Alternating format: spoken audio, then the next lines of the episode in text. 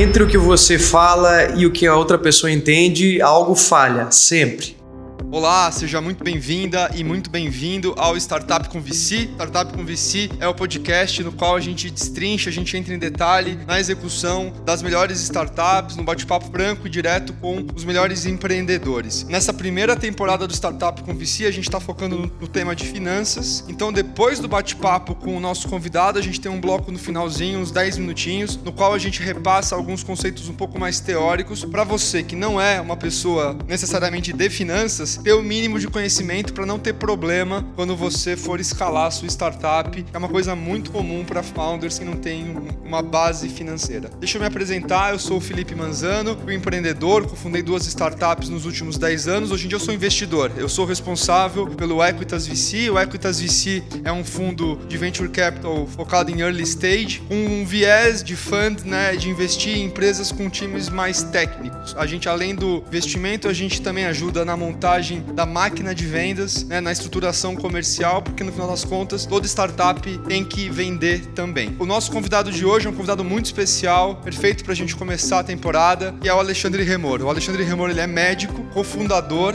e CEO da Medway. A Medway é uma empresa que produz conteúdo EAD para estudantes de medicina que vão prestar prova de residência médica. Então é basicamente um segundo vestibular que os estudantes de medicina prestam, né, para ter acesso à especialização deles. O Alexandre Alexandre ele é formado em medicina pela Federal de Santa Catarina e ele fez residência médica aqui no Hospital das Clínicas da USP aqui de São Paulo, né? E o bate-papo de hoje a gente tem um bate-papo muito franco sobre todos os desafios, né, que, que, o Alexandre e os sócios dele vêm passando na escalada de Medway. Medway vem crescendo muito, é uma empresa que faturou em 2018 400 mil reais, em 2019 faturou 4 milhões e meio de reais, em 2020 vai faturar 10 milhões de reais com pandemia e todas as adversidades que que está todo mundo enfrentando esse ano. Então, é um bate-papo muito franco, muito rico. Tenho certeza que você vai gostar bastante. Vamos pro papo.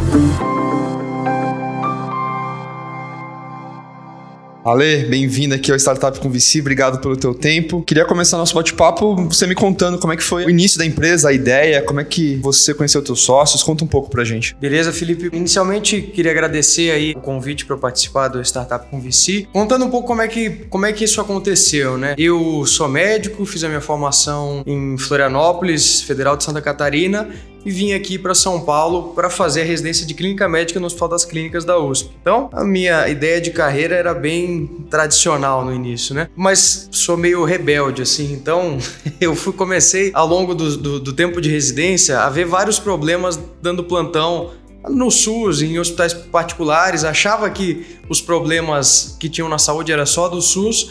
Comecei a ver que problema na saúde, de falta de gestão, de falta de profissionais bem informados é um problema endêmico da saúde brasileira, né? E talvez nem só da brasileira. Aí aquilo ali começou a me deixar bem indignado, para falar a verdade. Bem puto mesmo, a gente pode falar aqui. bem puto, bem puto. Mas ia ficar bem puto e, cara, eu tinha outros dois colegas que ficavam putos comigo também, que hoje são meus sócios, o João e o Mikael. Bom, naquela época a gente tava nessa putidão com, com a saúde e a gente começou a pensar, cara, o que, que a gente poderia fazer para melhorar esse cenário, né? Tá claramente a gente vindo aqui, dando um plantão de 12 horas, voltando para casa, enxugar gelo, a gente não consegue. A gente consegue ganhar o nosso dinheirinho ali, fazer a nossa carreira, mas de uma hora para outra, só isso não parecia ser mais, assim, preencher, realmente ser realizador, né? E a gente queria, de alguma forma, melhorar a saúde, mas na nossa época, isso era em 2017, início para meio de 2017, segundo ano de residência, o único jeito que a gente pensava de resolver esse problema era, ah, vamos pegar a gestão do pronto-socorro então, né? De um em um pronto-socorro, a gente domina o mundo. E aí, beleza, a gente pensava, então vamos ter que aprender gestão, porque não é só simplesmente porque a gente quer que vão dar pra gente um pronto-socorro para gerir, mas sendo bem sincero, a gente queria ter a nossa empresa própria, de gerir pronto-socorros, e é, essa era a ideia, tá? Nada a ver com a média de hoje, como vocês, vocês bem sabem, mas a gente começou a ter essa ideia e aí começamos a, a se perguntar, putz, mas como é que a gente vai fazer então uma especialização? Que no final das contas a gente fez em 2018 de administração e saúde no Einstein, mas, puta, depois dessa especialização, a gente vai ter que empreender, a gente não sabe nada de empreender. Como é que a gente vai aprender a empreender? Ah, beleza, vamos empreender para aprender a empreender.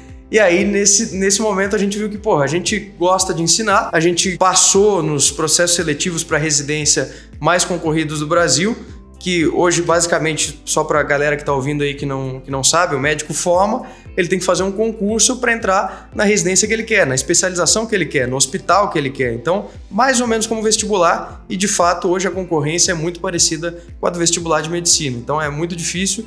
E a gente era bom nisso, a gente, beleza, vamos começar aqui um blog que é para a gente aprender, para a gente ensinar as pessoas a como se preparar, como passar na residência médica. Esse foi o início da MED em novembro de 2017. Tá legal, legal a história. A Medway é uma empresa que cresce monstruosamente, assim. A empresa cresceu... A gente estava aqui discutindo alguns números antes de gravar. Em 2018, ela faturou 400 mil reais. Em 2019, ela já cresceu 10 vezes e faturou 4 milhões e meio de reais. Em 2020, está apontando no mundo com pandemia, com todas as mudanças que aconteceram nos últimos tempos, para um faturamento de quase 10 milhões de reais. Então, um crescimento brutal. E você é médico, assim. Eu queria, no começo, quando você estava ali iniciando, e também no meio da caminhada, quais foram as suas dificuldades principais? O que, que você mais é, penou na, no dia a dia da execução da empresa? Cara, as dificuldades foram todas possíveis, né? Porque o médico, ele basicamente ele aprende só medicina e durante a faculdade de medicina ainda existe um preconceito de você começar a estudar outra coisa porque você não sabe bem o que você quer, você não quer ser médico, você provavelmente vai ser um médico ruim. É assim que as pessoas te veem. Então, você não tem muito espaço fora ali da, da bioquímica, da cardiologia, para estudar outras coisas. Então, realmente, quando, quando eu formei, durante a residência, não tinha noção de nada, né? Tanto que a única ideia que veio para empreender naquele momento era de gestão de pronto-socorro. Não conseguia nem pensar fora da casinha. Então, foi bastante difícil realmente aprender. A gente começou estudando marketing no início, marketing digital, começando a entender como é que funciona ter um negócio online. Isso por si só, puta, foi muito legal, mas basicamente todas as expertises que exige de um empreendedor aí no início de uma startup, que é saber minimamente de processos, saber de vendas, né? Que é importantíssimo você vender, senão você não tem a startup, você tem total, total você tem só uma ideia, montar produto. Então, basicamente, a gente estava aprendendo a fazer marketing com o nosso blog e, e testando escrevendo, a gente mesmo escrevendo, escrevia os posts, não tinha dinheiro nenhum para fazer nada, então o primeiro blog fui eu que montei ali no, no WordPress. Então a gente começou, putz, vamos, a ideia é aprender? Então vamos aprender, vamos sair do nosso mundinho da medicina e vamos aprender outras habilidades, né? Pelo menos em aprender a gente sempre foi bom. Então isso eu acho que deve ter sido um, dos grandes diferenciais aí no início da nossa trajetória. Mas as dificuldades foram todas possíveis. Hoje em dia você é o CEO de uma empresa que já está com quase 60 pessoas, é um time que cresceu bastante em diversas áreas. O que, que você gasta mais o teu tempo na tua função de CEO? O que, que você mais gasta teu dia ali? Quais são as, as atividades principais que mais te tomam ali, te consomem tempo e também cabeça? Cara, é difícil. É difícil responder essa pergunta porque ao longo do ano e ao longo do ano passado mudou várias vezes a minha, a minha a necessidade da minha presença aqui dentro. Então, pô, você vai falar com CEOs de, de, grandes empresas, você vai ler sobre isso. É, ah, beleza, é cultura, estratégia, garantir que tenha dinheiro em caixa. É sempre a mesma coisa. É sempre isso que você vê que um CEO tem que fazer. Mas na prática, você tem 50 pessoas, você tem 60 pessoas. Se você ficar só pensando na estratégia, se você ficar só pensando na cultura ah, e em trazer pessoas, cara, é... vai, vai, vai, dar, vai dar ruim.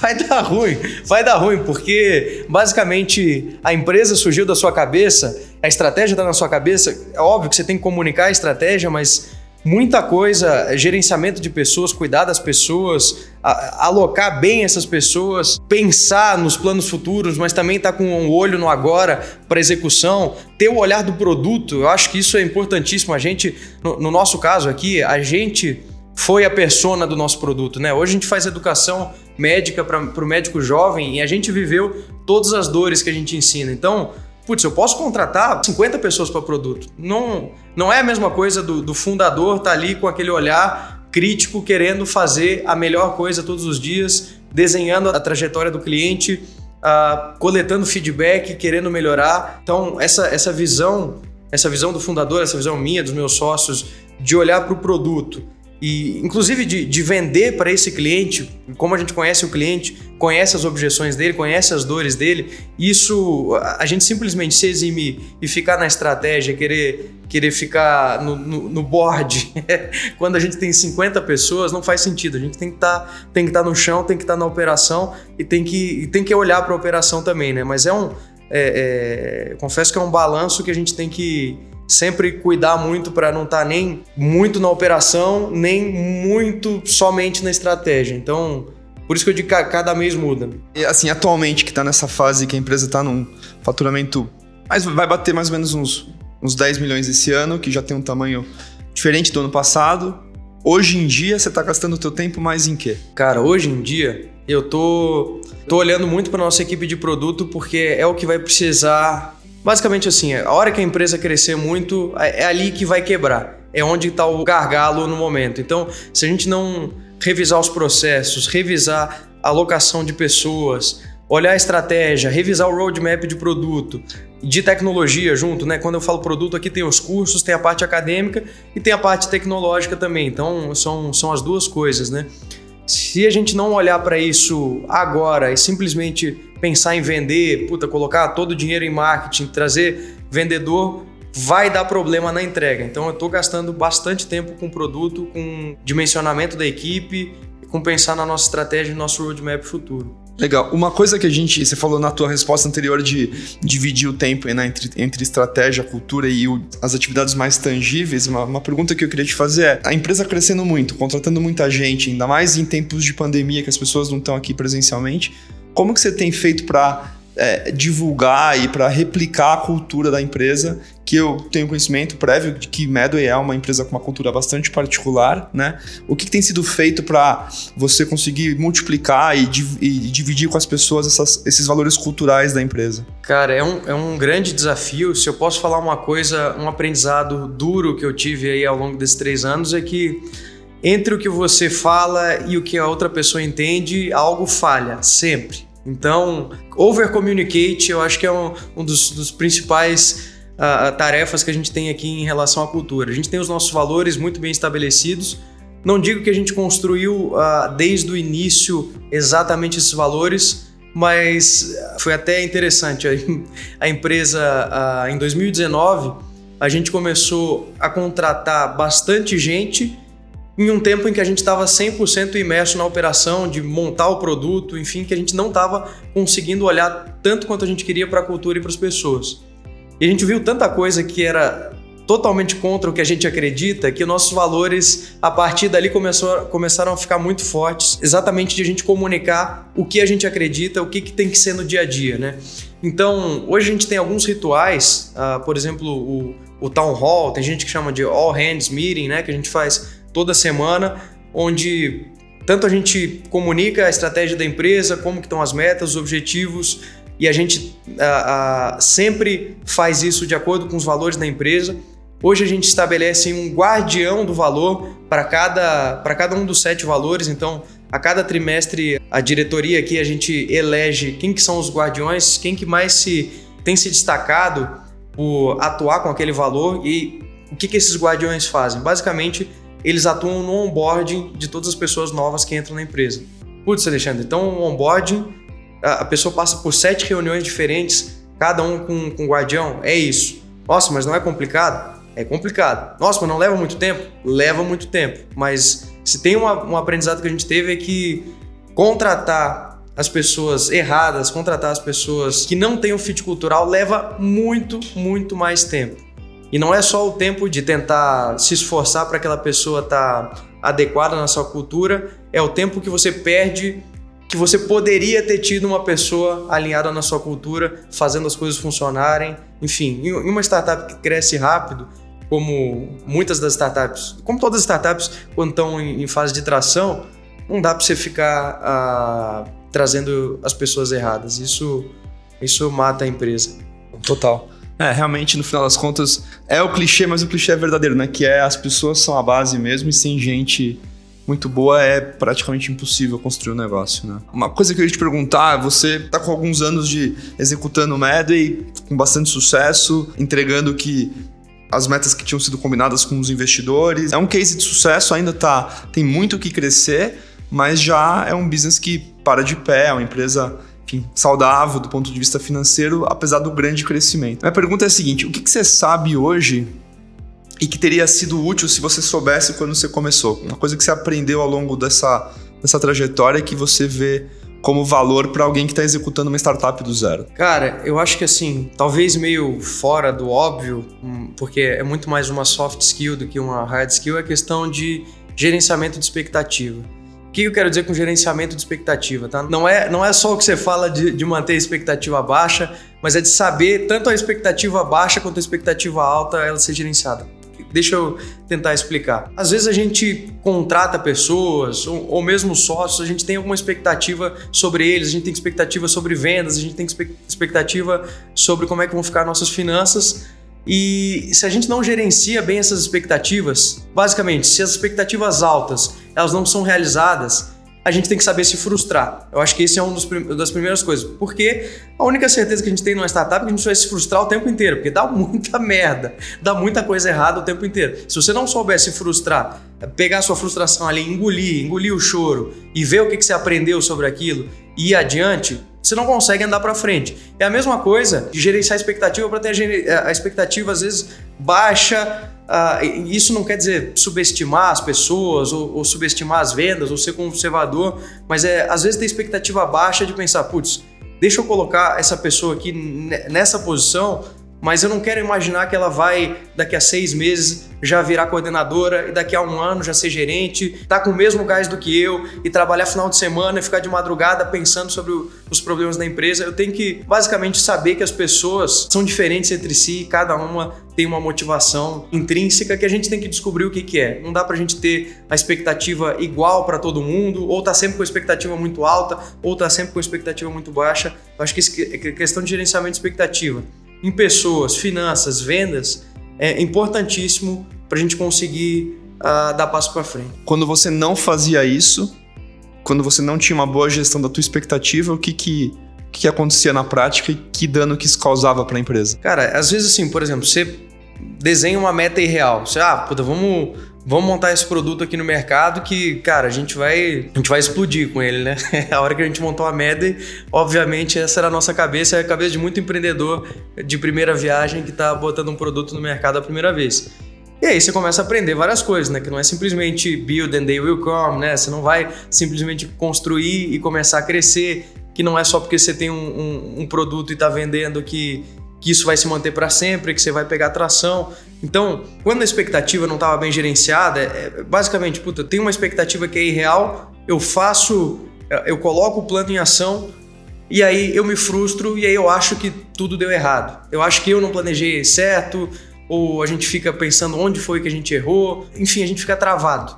Se a gente não souber gerenciar isso e rapidamente botar a cabeça de volta no lugar e querer aprender com o que aconteceu, seja gerenci é, gerenciando expectativa alta ou baixa, dá problema. A gente fica sempre nos mesmos problemas. E, e, aí eu sei que muito empreendedor vai falar: não, tem que ser data-driven, né? Você tem, que, você tem que se lidar pelos dados, não é pela expectativa. Ok, mas você tem que sempre analisar aqueles dados, você tem que interpretar os dados. E o dado por si só não te fala muita coisa, é a análise que você vai fazer dele. E quando você está começando a empreender, você não tem dado nenhum, né? Você tem uma, um insight e de repente algum ou outro dado do mercado. Eu acho que tem muito de não ficar no loop ali que não vai te trazer nada de bom. É ser mais pragmático e tentar tomar decisão e aprender e iterar e, porra, a decisão agora, é, a, a direção agora é essa e seguir o caminho, né? É, é, é muito do, do startup enxuta lá do, do, do, Eric Rice, que acho que foi um dos primeiros livros que eu, que eu li aí quando tava com, com a Medway, que no final das contas é clichêzão, é o que todo mundo fala, mas é isso. É tá sempre iterando, sempre pensar no, no MVP, sempre tentar pensar a falha como um, uma oportunidade de aprendizado. Ninguém gosta de falhar, né? Ah, falha é um negócio bom. Não, não é. É uma merda. Sempre é. Mas é um momento para você parar e revisar o que você está fazendo. Total, muito bom. E a primeira temporada aqui do Startup com VC, ela é focada no tema de finanças, né? E é um tema que você como médico, o João e o Mikael como médicos, é, é distante da realidade de vocês. Então a pergunta que eu queria entender é, em relação à parte financeira da empresa, quais foram as principais dores que você, você e Mikael e João, vocês enfrentaram até hoje? Cara, quando a gente estava em 2018, que a gente teve esse faturamento de 400 mil reais que você comentou, a gente estava part-time na empresa, ainda estava fazendo a especialização de administração em saúde e, e, a gente não imaginava que a gente ia vender tanto assim desse, desse curso que a gente fez em 2018, né? Em 2019, a gente basicamente começou o ano com caixa e a gente não tinha a menor ideia do que fazer com aquele dinheiro. Então ali foi o primeiro, a primeira dor de, de finanças. É basicamente, putz, pelo, Quais métricas eu tenho que me guiar aqui? É, puta, posso contratar pessoas? Quanto que eu vou estar gastando se eu contrato alguém CLT? Puta, contrato CLT mesmo? Será que, será que é por aí? O que que, então, assim, basicamente a gente não tinha. A nossa primeira contratação foi em 2019 e a gente não tinha visibilidade de nada. Tinha dinheiro em caixa e estava com medo de gastar. Então, essa questão de não ter previsibilidade e, e a gente não sendo um SaaS também, a, a outra dificuldade de, de ter previsibilidade, né? Mas você ter um mínimo de, putz, se eu gastar tanto por mês, em quatro meses acaba meu dinheiro, né? Ter o, o runway ali, ter uma noção de quanto que eu preciso vender para ter caixa. Cara, a, a, falta de visibilidade eu acho que era nosso principal problema até metade de 2019. E quando a gente não tem essa visibilidade, eh, você faz merda de um ou, ou outro jeito. O primeiro jeito é, você fica conservador demais, não gasta em nada, e aí a hora que de repente você. De repente, mesmo fazendo isso, você consegue crescer, mas você não tem a estrutura para dar conta daquele crescimento a hora que você, você cresceu, porque você não se planejou, porque você não trouxe pessoas, ah, e aí você tenta trazer, a pessoa demora para rampar, então começa a virar uma bola de neve ali, que os processos ficam todos bagunçados. Ou o segundo ponto, você gasta demais e você gasta demais e acaba o caixa. então, até 2019, antes da gente lançar, a, a, fazer um relançamento né, do nosso curso que deu muito certo em 2018, a gente estava com 11 mil reais em caixa. É, até nesse caso até não foi tanta falta de planejamento, mas foi meio que arriscar. Foi gastar tudo que a gente tinha porque a gente acreditava muito que ia dar certo. E, e deu, mas senão não estaria aqui falando. Mas, mas são esses dois riscos. Você não tem, você não tem um controle ali do o controle mínimo, contas a pagar, contas a receber, ver o fluxo de caixa. Putz, aí começa a dar problema. Puta, ótimos pontos e tenho certeza que o pessoal que tá ouvindo vai, vai se identificar bastante com essa tua resposta. Uma, uma pergunta puxando em relação a essa é, para outros fundadores que não têm também experiência, expertise em finanças, que estão no início ou que estão começando a jornada de startup, o que que, o que, que você aconselha para essa, essas pessoas que, como vocês, também não tinham nenhum conhecimento prévio da parte financeira? Cara, se. É, basicamente, se não tiver nenhum conhecimento da, da, da parte financeira, tem alguma pessoa logo no início que ajude com isso. Ah, mas não, não tem trabalho para ter um, um analista full time. Cara, pega um cara que saiba minimamente que vai te ajudar duas, três horas por semana. Nem que você tenha que botar você tenha que fazer a conciliação, você que tenha que lançar todos os gastos que você tenha no início, mas começar com a casa organizada facilita absurdamente para a hora que a empresa está crescendo.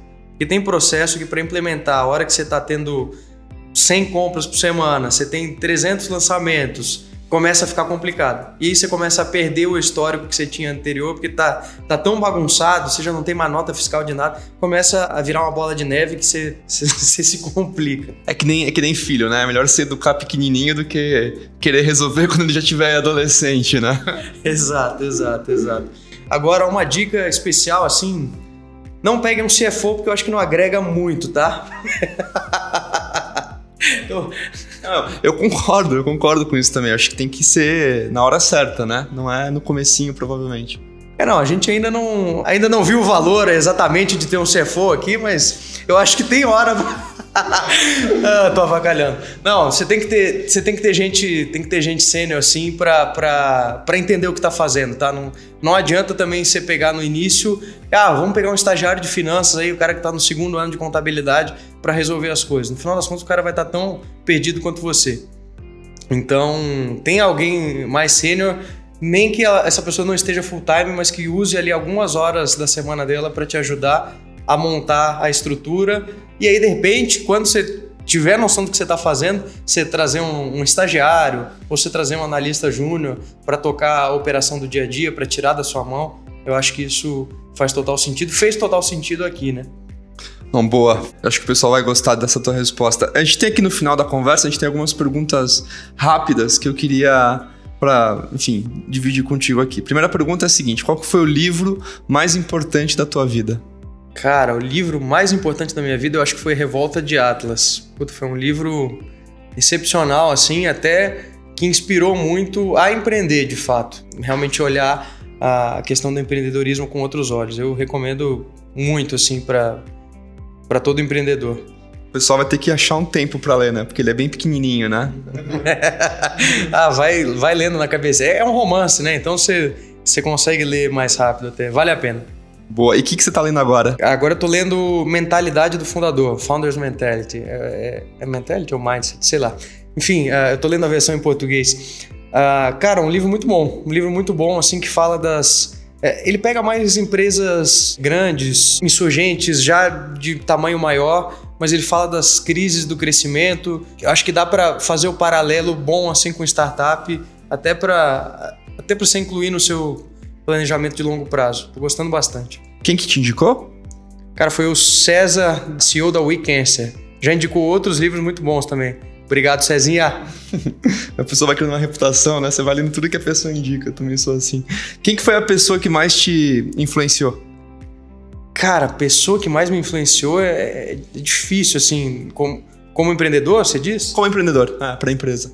Cara, como empreendedor, eu acho que no início da média eu comecei a consumir muito conteúdo do, do Flávio Augusto e do Carlos Wizard, do, da WhatsApp, da, da Wizard, né?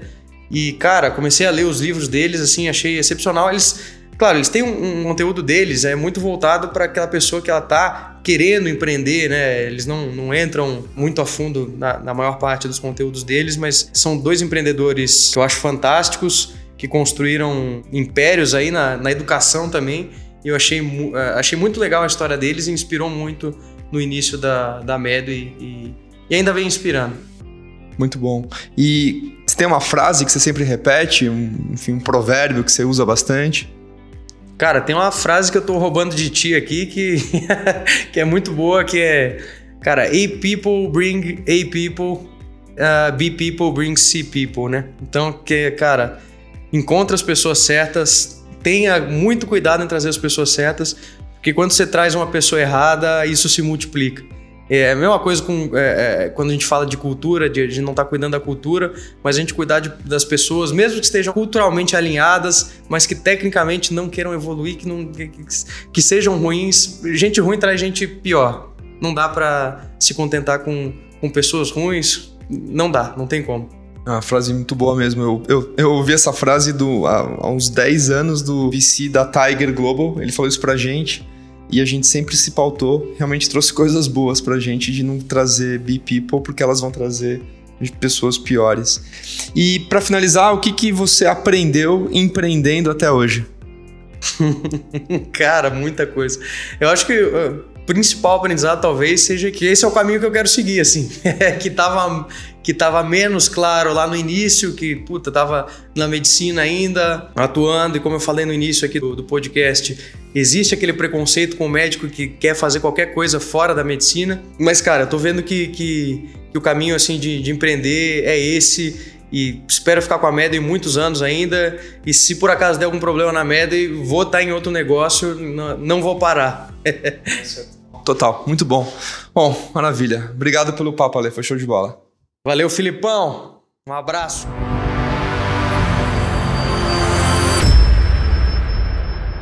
Então, nessa parte agora do podcast aqui no Startup com VC, a gente vai passar por alguns pontos mais, mais teóricos, tentar explicar um pouquinho como você estrutura a equipe de finanças, né? Nessa temporada 1 a gente está tocando nesse assunto, focando em finanças. A gente vai bater um papo aqui rápido para passar alguns conceitos e que se aplicam independente do tamanho da startup, do nível que ela esteja, mas uh, a gente acha que vale a pena reforçar alguns pontos, assumindo que você não é alguém de finanças, não é alguém que é especialista nisso, é, para você entender um pouco como quais são os principais dores, as principais é, medidas que você deve tomar para organizar bem. Uma das principais dores que quem toca startup tem na parte de finanças é que tem muita dificuldade de estruturar as áreas do financeiro, porque não conhece mesmo, não tem muito, muita experiência nisso e aí fica geralmente no começo é um founder cuidando do, do, do, de tudo, né? E não tem o controle, só faz os pagamentos. E muitas vezes vale a pena se estruturar é, um pouquinho mais para poder ir crescendo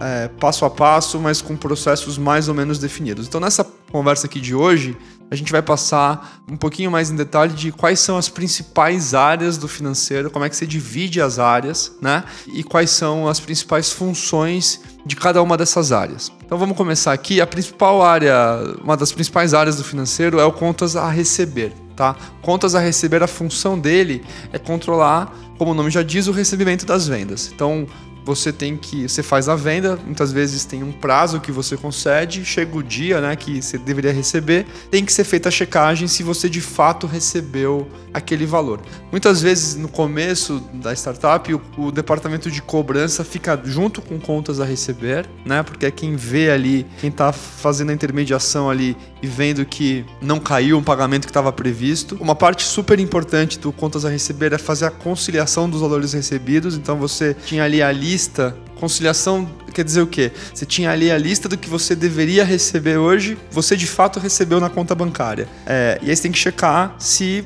tá batendo, se tem alguma divergência, se tem alguém que não pagou. Muitas vezes você tem complicações do tipo, você recebe um pagamento que vem de uma bandeira de cartão de crédito, vem um pagamento só, corresponde a vários pedidos. Então você tem que quebrar através do sistema da, do, do, adquirente, no caso, do gateway de pagamento, para poder ver aquele, aquela TED que você recebeu, a quais pedidos corresponde. Uma outra complicação é quando você vende em parcelas, né, com juros ou sem juros, para essa conciliação do que você recebeu versus o que você deveria ter recebido é uma das principais atribuições do contas a receber. Uma outra área fundamental, obrigatória em qualquer empresa, qualquer startup, é o contas a pagar. O contas a pagar ele controla as saídas de caixa, tá? Então, o contas a pagar ele faz os pagamentos diariamente. Geralmente o que acontece é que uma pessoa da do contas a pagar tem ali o token para inserir os pagamentos e todo dia no final do dia um, um dos co-founders ou empresas um pouco maiores, o próprio CFO, ele tem o token que autorize o dinheiro a sair da conta bancária da empresa e aí ele entra uma vez por dia no final do dia e libera os pagamentos. Além disso, o contas a pagar tem como função também cobrar o recebimento de nota e de nota, nota fiscal de provedores de serviços, cobrar o boleto que não chegou para evitar que a empresa fique com algum pagamento em aberto, que seja negativada. Então, contas a pagar fala muito com os fornecedores uh, ah, para poder ter certeza de que tudo aquilo que deveria ser pago naquele dia está sendo pago. Tá?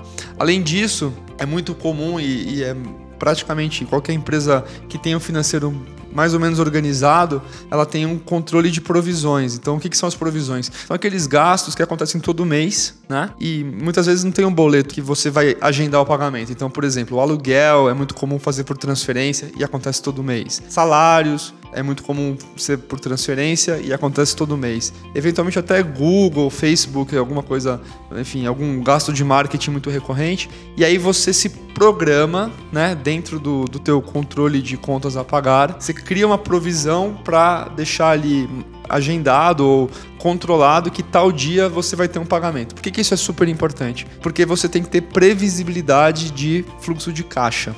Tá? É, dentro desse sentido aqui de ajudar um pouco a organizar, especialmente para as startups que estão iniciando, a gente criou alguns conteúdos, alguns templates de Excel, né, dentro dessa temporada de finanças. A gente disponibilizou no site, é o startup.com.vc, e você pode entrar lá e pegar, e é totalmente de graça. A ideia é tentar te ajudar, caso você não seja especialista nisso, ou esteja numa empresa que ainda não tem muito sistema, a pelo menos criar uma rotina de ter um controle mínimo, simples, mas melhor do que não ter nada, numa planilha de Excel que a gente já preparou para você, enfim, preencher com os dados da sua empresa. Continuando aqui as principais áreas, uma das principais áreas do financeiro é o departamento pessoal, um departamento pessoal, qual é a função dele? É apurar os salários e organizar as obrigações com os funcionários. Férias, 13 terceiro, os benefícios, os controles dos PJs, dos RPAs, enfim, tudo que envolve folha de pagamento. Além disso, tem também a questão de controlar os impostos de folha,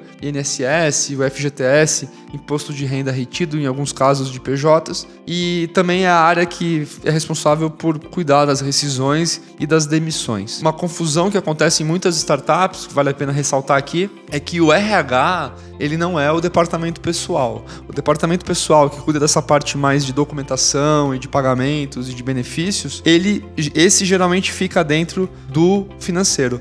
O RH, que cuida de recrutamento, de cultura, de onboarding, de treinamento das pessoas, da equipe, esse geralmente não fica dentro do financeiro. Geralmente essa, esse departamento de RH, que algumas startups chamam de departamento de people ou de pessoas, fica com reporte direto pro próprio CEO da empresa. Tá, então tem essa divisão e eu já vi isso dar confusão em algumas startups de alocar ou não o RH dentro do, do financeiro não é comum, mas o departamento pessoal, o DP, esse assim é super comum. Tem mais um departamento que é muito, é, enfim, quase que obrigatório em qualquer startup, departamento fiscal. E, e, só um comentário, quando a gente fala departamento, não é que vai ter uma pessoa para cada área. A gente vai no outro episódio um pouquinho mais para frente explicar como que a gente recomenda que você estruture de acordo com o tamanho, com o faturamento da sua startup e número de pessoas. Mas aqui a ideia hoje é só destrinchar um pouco mais, detalhar um pouco mais quais são as principais áreas dentro do financeiro e as principais atribuições.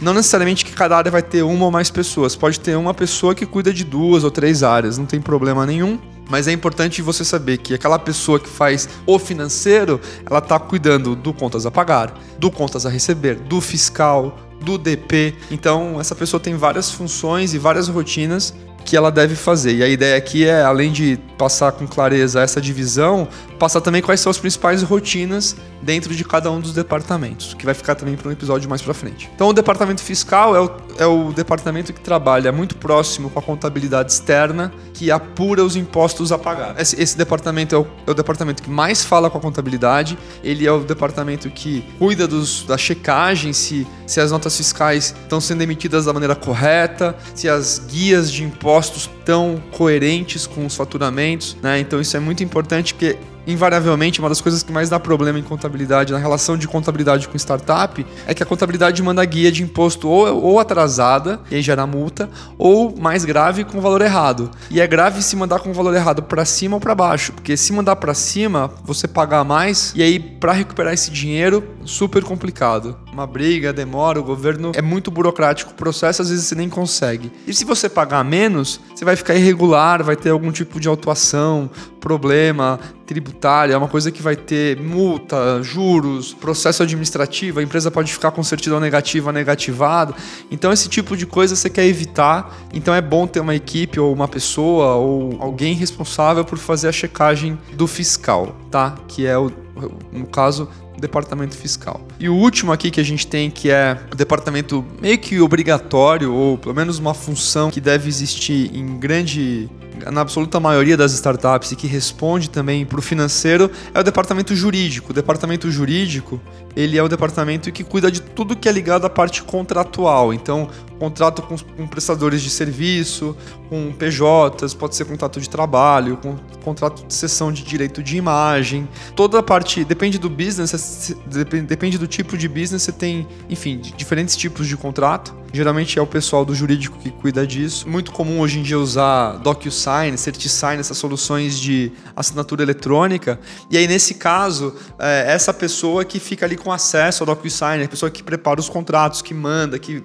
controla se quem tem que assinar já assinou, se o sócio já assinou, enfim, é em função do jurídico. Gestão de propriedade intelectual, registro de marca, acompanhar o processo no INPI é o pessoal do jurídico que faz. Tudo que é proteção dos sócios, eventuais seguros que a empresa, a startup pode contratar para proteger os sócios e o board, bastante comum em startups que levantam um pouco mais de dinheiro, é o famoso DNO, né? É o seguro para directors and officers, né? Diretores é, e executivos. Fica embaixo do jurídico. Parte de gestão de contrato social, de stock option, qualquer coisa que envolva a parte societária, civil, todas as demandas trabalhistas, fiscais, as auditorias. Quem capitaneia isso, pelo menos do ponto de vista da comunicação, da burocracia, da gestão do, papelada e de interface advocatícia é o pessoal do jurídico. E, novamente, não é que você vai ter que ter um baita de um advogado dentro da sua startup que está com cinco pessoas, não é isso. Mas é mais você saber que é uma frente que fica normalmente dentro do financeiro e que é bom é, ter uma postura um pouco mais proativa de já ir pensando conforme a startup vai crescendo, não deixar para estruturar isso lá na frente, porque aí é mais difícil. Combinado? Então, ah, os pontos que a gente queria passar hoje aqui nessa, nesse primeiro episódio é, dessa temporada aqui do focado em finanças foram esses, né? As principais áreas do departamento da equipe de finanças, departamento financeiro. Recapitulando são o contas a receber, o contas a pagar, o departamento pessoal, o departamento fiscal e o departamento jurídico. Beleza? Estamos chegando no final desse primeiro episódio, esse papo bacana com o Alexandre. Tenho certeza que você gostou, vai poder aprender tanto com os erros quanto com os acertos do Ale na execução da tua startup. Te pedi um favor, se você gostou, viu o valor, seus amigos, a gente está em todas as plataformas de podcast, é fácil de achar, só por lá Startup com VC que você encontra. Toda terça-feira a gente vai ter um novo episódio, então na terça que vem vai ter mais um episódio que a gente vai subir aqui no canal. A gente tem um site que é o startup.com.vc. No site a gente tem algumas coisas interessantes interessantes que podem ser úteis para você. A primeira dela é a newsletter. A gente tem uma newsletter que toda semana a gente dispara um e-mail com tudo aquilo que a gente cobriu e leu e consumiu de interessante na última semana. Então pode ser dica de artigo, alguma recomendação de livro, algum outro podcast que a gente gostou, algum documentário. Enfim, é um conteúdo curado dentro desse ambiente de inovação, de empreendedorismo, startups que a gente divide com você de uma maneira simples, um e-mail por semana, que a gente vai disparar, não vai ter spam, não vai ter exagero de postagem mensagem de envio nem nada, é um e-mail por semana. Além disso, a gente tem alguns materiais extras. Dentro dessa primeira temporada de finanças, a gente está subindo alguns templates de Excel, coisas simples, mas que podem ser úteis para você, para tua startup, especialmente se você ainda não tem nenhum tipo de sistema ou tá um pouco batendo cabeça nessa parte de estruturação financeira. Então vai ter template de DRE, template de balanço, fluxo de caixa, uma planilhinha de controle de contas a pagar, contas a receber, algumas coisas que a gente vai colocando ao longo das semanas aqui e você pode baixar lá no site startup.com.vc, totalmente de graça, é para ajudar mesmo e você não ter dificuldades quando você escalar a tua empresa. O grupo de Telegram, que também é acessível lá pelo site, a gente avisa antes quando as coisas estão disponíveis. Se você quer participar dessa comunidade de pessoas que estão empreendendo ou que estão pensando em empreender, entra no nosso grupo de, de Telegram, tá lá no site, é facinho, tem um link que você clica que já acessa ele, tá bom? Então é isso. Terça que vem tem outro episódio e obrigado aí pela sua paciência e pela sua audiência. Um abraço.